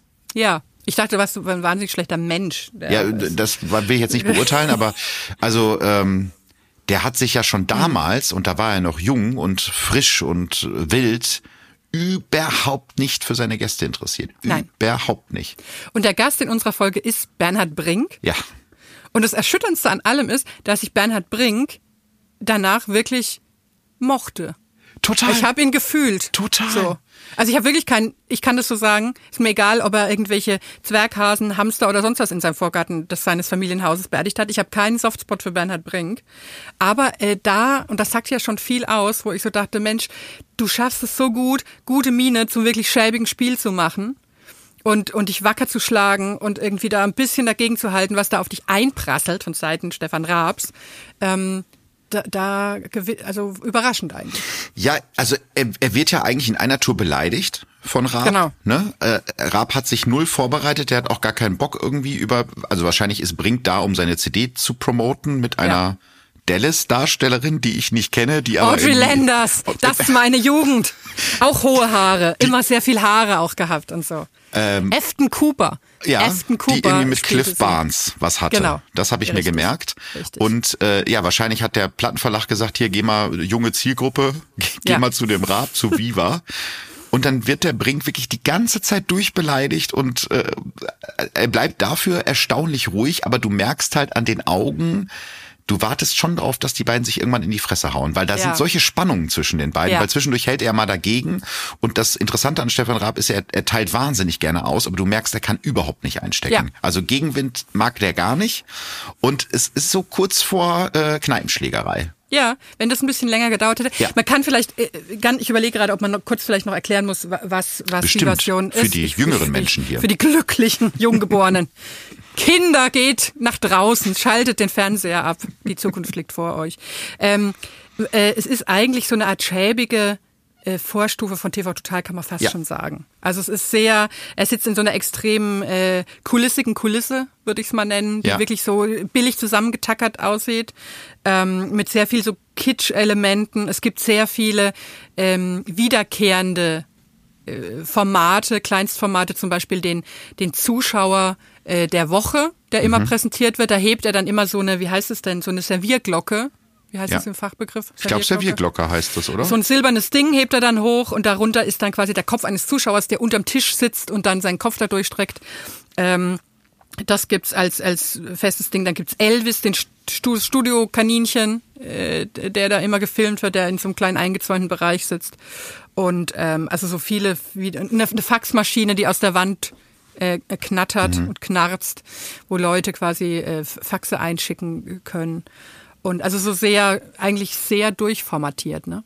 Ja, wir müssen noch mal kurz über dieses Studiokind reden. Ich weiß jetzt Ja. nicht mehr genau, wie, ich glaube, der war 13 oder so. 14, ja. Ja, und das ist ganz schlimm, wie Raab Ja. mit dem umgeht. So, ne? Ja. interessiert sich dann schon für Mädchen und der ist halt so, so ein bisschen treu doof und sagt so, nö. Ja. Ja, oder für Jungs. Ja. Das Gibt's denn so- da ein Mädchen, gibt's denn da schon ein Mädchen in deiner Klasse, die du gut findest? Nee. Wir sind nur eine äh, jungen Klasse. Ja, stimmt. da gibt's vielleicht einen Jungen, den du gut findest. Also so richtig. Und das ist so, das ist im Kern, ist das so das Stefan Raab-Prinzip. Ja, Irgendwie. also du siehst es aus, es gibt ja so, so Einspieler, also so News sollen das, glaube ich, sein. Mhm. Und da werden irgendwelche Sexwitze gemacht über den damals neunjährigen Aaron Carter. Das ist aus vielen Gründen sehr schlecht gealtert. Ja. Und also alle Gags in dieser Sendung, das ist so komplettes Bullshit-Bingo, ne? Da ist Ja. alles, also Homophobie, Rassismus, Frauenfeindlichkeit. Bodyshaming. Ja, Fettshaming, noch- geht Blackfacing, noch, alles. Geht noch, geht noch über, äh, geht noch gegen äh, Mutter Beimer. Ja, das darf man, das ist, das ist ein Sakrileg. Also bei Mutter Beimer noch? hört Ja. sich wirklich alles aus. Also heute könntest du so eine Sendung nicht mehr machen. Da würde Twitter oder X äh, Ja. explodieren. Ähm, also ich finde, das ist der, wirklich der Beweis, dass früher eben nicht alles besser Nee. war. Und es ist auch einfach total schlecht gemacht. Es ist nicht, Ja. dass man sagen würde, das sind jetzt Witze, oh, oh, das geht heute aber nicht mehr, sondern die, die gingen damals eigentlich schon nicht, weil sie einfach handwerklich richtig scheiße waren. Also es ist so, zum Beispiel irgendwie ähm, geht es darum, dass hier Audrey Landers, natürlich, also ne, die da die Single mit Bernhard Brink aufgenommen hat, ach herrlich auch eigentlich, muss ich, muss ich, ich wollte, muss ich zur Ausgleich anmachen, wenn ich heimkomme. Ähm, die, ähm, die ist natürlich nicht aus LA angereist, um mit dabei zu sein. Und dann sagt Bernhard Brink, ja, die ist krank geworden. Und dann sagt Stefan Raab, ja, was hat sie dann? Sind die Silikontitten geplatzt? Ja. Also das ist halt billigste, weiß ich nicht, Bushäuschen oder oder Stammtischpöbelei oder so. Ja.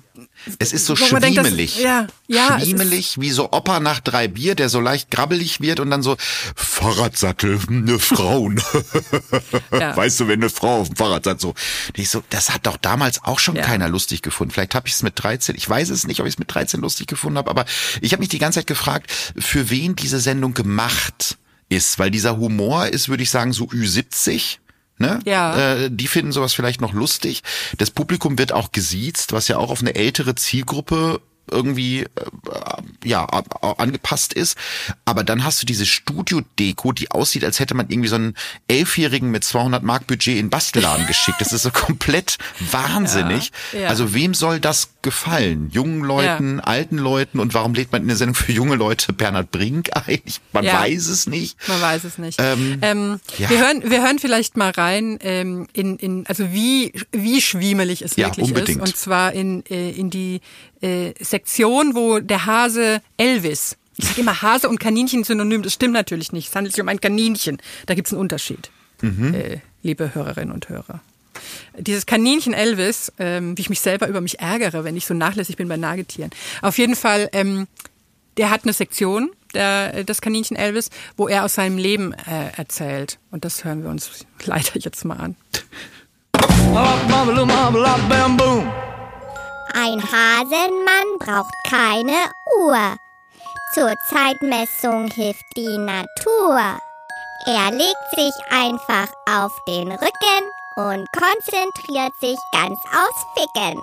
Ja, ihr habt richtig gehört. Ficken. So. Bald richtet sich der Stab hoch auf. Der Schatten nimmt dann seinen Lauf. Das Resultat der Prozedur ist eine Pimmel-Sonnenuhr. Und die Moral von der Geschichte gibt es nicht, gibt es nicht. La la la la la la. Also ich muss sagen, die Stelle, ja, ihr habt richtig gehört, ficken. Das fand ich sogar noch. Das war das Einzige, was ich in der Sendung wirklich, da musste ich doch, doch auch mal lachen. So. Ja, es, äh, es war ja, glaube ich, Raab mit, mit gepitchter Stimme, der, Ja. der Elvis spricht. Elvis, äh, der Keiler, wie Bernhard Brink übrigens äh, Ja. nicht ganz korrekt festgestellt Ja. hat. Ähm, es ist halt, ja, wahrscheinlich fand ich das damals lustig, weil ich so ungefähr 13 war oder Ja. 12, als das rauskam und man dachte, das ist jetzt High-Class-Humor, wobei man äh, entschuldigend bei mir sagen muss, ich bin halt Phipps Asmussen sozialisiert. Ähm, ich konnte nicht anders. Ja. Ähm, aber das, ja, es funktioniert nicht so gut. Also, wobei ich fand fast diese Elvis-Sektion war noch das Lustigste an der ganzen Sendung. Ja, es ist zumindest noch eine kreativere Leistung als das meiste andere zu sagen. Es gibt jetzt hier eine äh, ähm, Irrigations-Sonnen... Irrigation, das ist ein Wort, ja. äh, so, Sonnenuhr. Mit einem besonderen Ständer, wenn du verstehst, was ich, Ich, meine. ver ich verstehe, ich verstehe. Auch in meinem, äh, in meiner Familie war Phipps Asmussen eine feste Größe. Das freut mich. Dann äh, siehst du, Natürlich. deswegen verstehen Da wir uns so gut. Wir, wir können gar nicht, wir können gar nichts dafür. Also es ist aber, glaube ich, diese, diese äh, Pimmelsonnenuhr-Geschichte ist ein Indiz, glaube ich, in welche Richtung das geht. Einfach allein die Nennung von Ficken oder so gilt da schon als Humorwert. Ja. Und das ist, glaube ich, wirklich eine pubertäre Ziel, frühpubertäre Zielgruppe. Einfach Ja, ähm, also was ich fast noch schlimmer fand, nee, nicht nur fast, das fand ich viel schlimmer, war dieser Song. Oh ja, von dazu Stefan. Raab, den Ja. er ja die ganze Zeit irgendwie versucht hat, mit dem Holzhammer in die Sendung reinzudengeln. Genau, sein neues, äh, sein neues, seine neues Single und sein neues Musikvideo, das er da. Konntest du dich an den Song noch erinnern? Dunkel. Also äh, das ist, Okay. glaube ich, einer von den erfolgloseren oder Ja. von den weniger erfolgreicheren Produktionen von Stefan Raab. Äh, es war Sommer, also nicht, wie man denken würde, sofort natürlich kein Cover von Peter Maffay, der sofort pflichtschuldig von Bernhard Brink imitiert wird.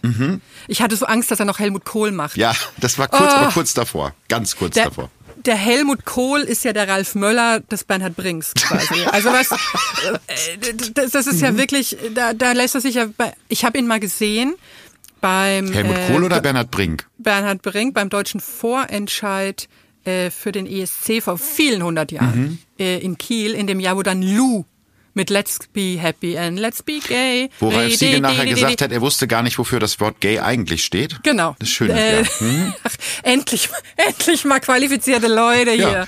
Und, ähm, und da war äh, im Kandidatenzelt drängte sich dann Bernhard Brink auch rein und fing sofort an, äh, Helmut Kohl nachzumachen. Ansatzlos. Wo ich so dachte, gibt's doch gar nicht hier. Warum nicht? Verrücktes äh, Showbiz. Naja, auf jeden Fall ähm, hat äh, Stefan Raab dieses, also es ist kein, da war ich, es ist, da war die Kurve, da bin ich rausgeflogen. Es ist keine Peter Maffay, äh, kein Hm. Peter Maffay Cover, sondern es ist ein Lied, wo es davon handelt, dass jemand nach Jamaika Mhm. reist, um dort äh, sehr viele, sehr rassistische Fanerlebnisse äh, dann. Ja, Äh, ähm, ich, ich habe mir tatsächlich eine Textstelle rausgeschrieben. ja, Frau Rützel, wenn du erlaubst, würde ich die gerne Ich- vortragen. ich erlaube das. Du darfst doch rappen. Du darfst doch gerne rappen. Ja, nee, weiß ich nicht, ich möchte es eher Ja, so in so einem, in so einem Sigmar Solbach-Timbre. Ja. Also du musst dir so einen Oh. Cognac-Schwenker in meine Hand vorstellen. Vielleicht kann die Produktion nachher Sigmar. äh, noch ein bisschen ähm, Kamin äh, prasseln so Ja. drunter legen. Also ich sitze jetzt auf so einem. Mhm. knarzenden Chesterfield-Sessel ähm, mit einem Contro oder sowas in meiner Hand und rezitiere Der jetzt kurz. weiche Chantre. Vielleicht gibt's auch irgendwie Schogetten dazu Ja. oder edle Tropfen in Nuss oder irgendwie sowas in die Richtung. Ähm, gut, also. Ich dachte mir, Trost tut gut, ungelogen, denn er hatte seine Rasterlatte ordentlich verbogen. Alle Mädels, die da waren, waren da und waren spitz. Er hing in seiner Hängematte und erzählte folgenden Witz. Und den Witz lassen wir jetzt weg, aber nur, dass Ja. man ne, weiß, in welche Richtung das Genau. geht. Es geht also um einen äh, Rastafari mit großem Genital Ja, in diesem Lied. Und es zu meinem großen Schmerzen wird er in dem Musikvideo von Mirko Nonchev Mhm. gespielt. Und da wird wirklich nichts ausgelassen, äh, was sich Onkel Fritze klischeehaft so zusammenreimen könnte.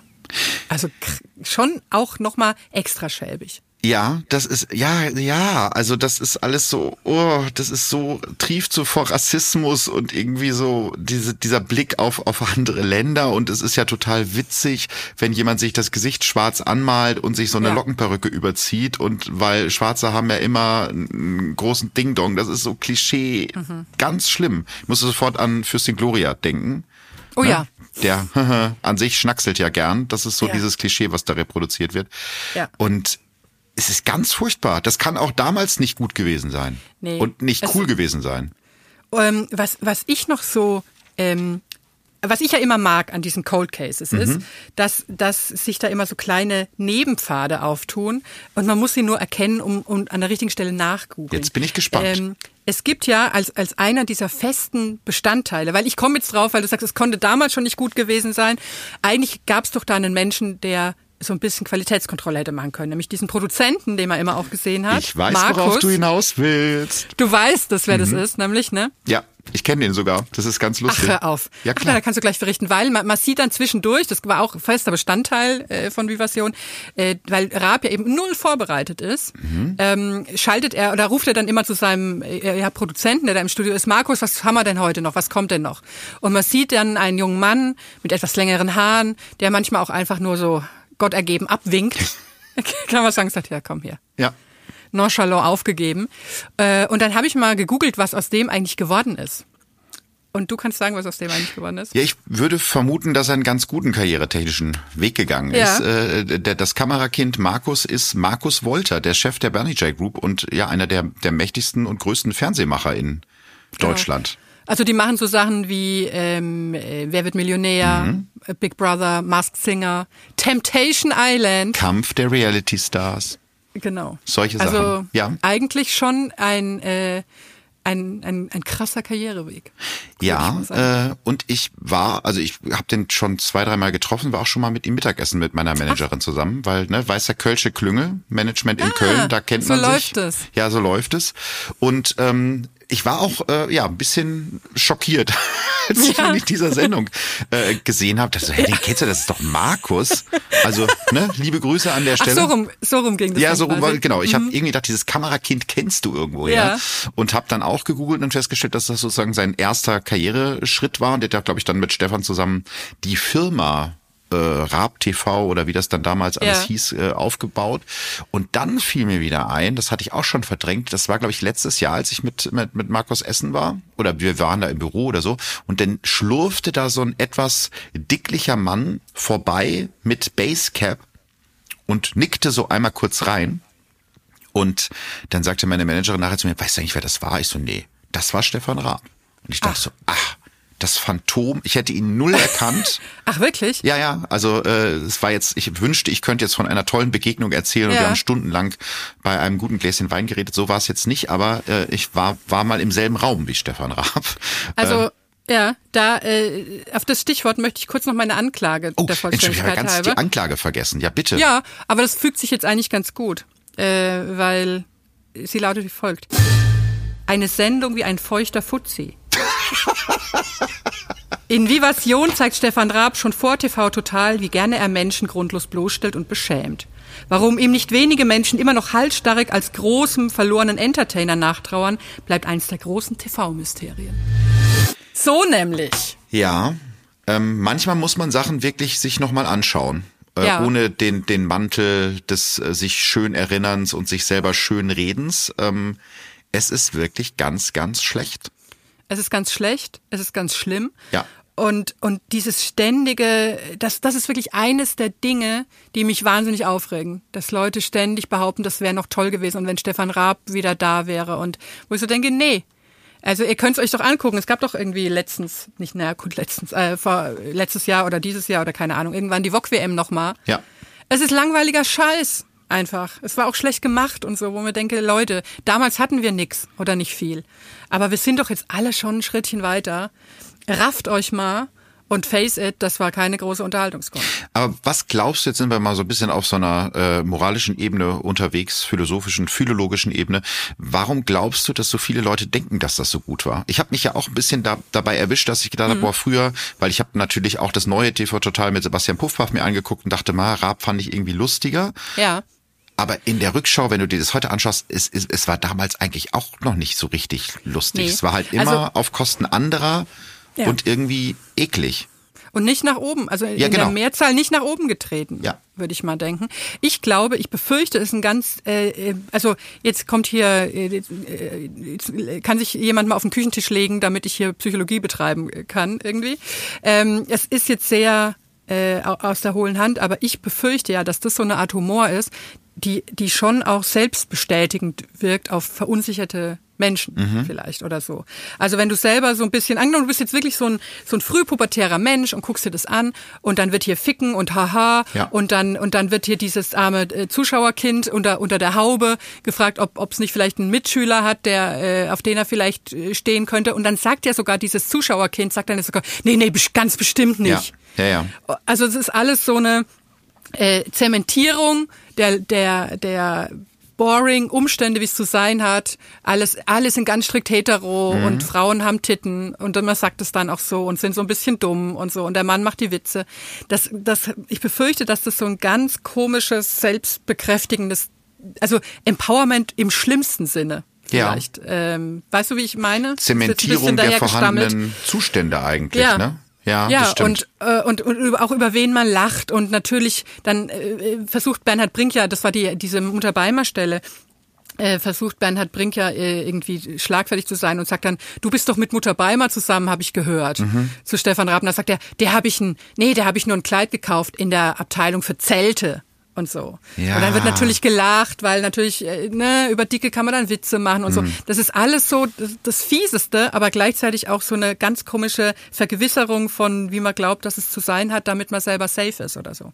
Ja, und ich finde halt, äh, Humor ist ja immer äh, auch ein Diskussionsthema, auch jetzt in, in heutigen Zeiten, die ja teilweise sehr erhitzt sind. Und ich schätze ja die scharfe Zunge auch sehr und habe bestimmt auch schon mal Sachen gesagt, äh, wo man nachher denkt, hm, hätte hätte mal lieber sein gelassen. Aber das ist ja nicht ein einmaliger Ausrutscher oder so, sondern Ja. das ist ja ein, ein System, dieses, Ja. ein, ein weißer Mann wertet alles ab, was nicht so ist wie er, ne? Ja, ganz genau so. Das hat er wirklich. Und in dieser, äh, das sind ja nicht mal 40 Minuten irgendwie, wenn man Mhm. die, also die man kann das auf YouTube angucken und die Werbung ist da auch äh, rausgeschnitten und so. Und dann hat man, weiß ich, glaube ich, 37 Minuten netto am Ende. Und das hat so krass Prinzip, weil eigentlich, man findet kaum einen Witz, der nicht auf Abwertung anderer Leute Ja. äh, basiert. Und das ist halt schon sad, würde ich sagen. Da sind wir uns mal wieder einig, würde ich sagen. Oder? Dann äh, hau mal, hau mal, hau mal weg. Prompt Knast. So geht's nämlich nicht. Ja, aber hat er, er hat sich ja selber aus dem Spiel genommen. Also Ja, ja. das, das wiederum ist der einzige Schritt, äh, der mir sehr viel Respekt vor ihm abnötigt, weil Ja. das muss man schaffen zu sagen, ich äh, trete aus meiner Karriere zurück, wenn sie gerade ganz gut noch läuft. Ich gehe nicht ins Sommerhaus äh, und Aber bleib auch auch- dabei. Ja, ich, ich sag immer abwarten. Es gibt ja, man hat schon, ne, Pferde, Kotzen, sehen. Wir bleiben Wer gespannt. weiß, wir bleiben dran. Sehr gut. Fall. gut, na, jetzt haben wir doch wieder alle, haben wir, haben wir doch wieder alle gut untergebracht. Wir haben alle gut untergebracht, wir Ja. haben alle Themen ausdiskutiert und äh, es war äh, ja wie immer eine, eine Freude. Dank dir habe ich Kettensägen-Masters entdeckt und weiß jetzt, wer Audrey Landers ist. Nichts zu danken. Was macht die jetzt wohl eigentlich? Ähm, das ist eine, muss man gleich mal nachgoogeln. Die hat, ähm, hat die nicht, ich meine es, ich lehne mich aus dem Fenster und behaupte, hat die nicht das Original gesungen, was dann Lena Valaitis auf Deutsch gecovert hat mit Manuel, Goodbye, da rede, da, da. Hier tun sich Abgründe auf. Jetzt, jetzt, jetzt trennen wir uns, ne? Jetzt trennen bist wir du nicht mehr, jetzt habe ich dich verloren, jetzt, bist du nicht mehr bei mir. Jetzt habe ich ein bisschen Gut. Angst. Ich muss aufstehen vom Kordsofa. Es war wie immer schön. Und ich hoffe, als Hausfreund darf ich nochmal wiederkommen. Ganz es war ein bestimmt. großes Vergnügen. Ganz bestimmt. Die Freude war ganz meinerseits. Hab vielen Dank und ähm, viel Erfolg für dein Buch. Wir erinnern, es kommt. Genau, am 18. 28. Oktober. Jetzt muss 18. ich aber. Ja. dringend in den Flieger. Ich habe noch Anschlusstermine. Es war Ich, sehr äh, schön. es war sehr schön. Vielen Dank. Mach's gut. Adieu. Das war Verbrechen am Fernsehen. Wenn euch der Podcast gefällt, freuen wir uns sehr, wenn ihr ihn weiterempfehlt. folgt dem Podcast da, wo ihr eure Podcasts hört oder aktiviert die Glocke bei Spotify, um keine neue Folge zu verpassen. Bis nächste Woche.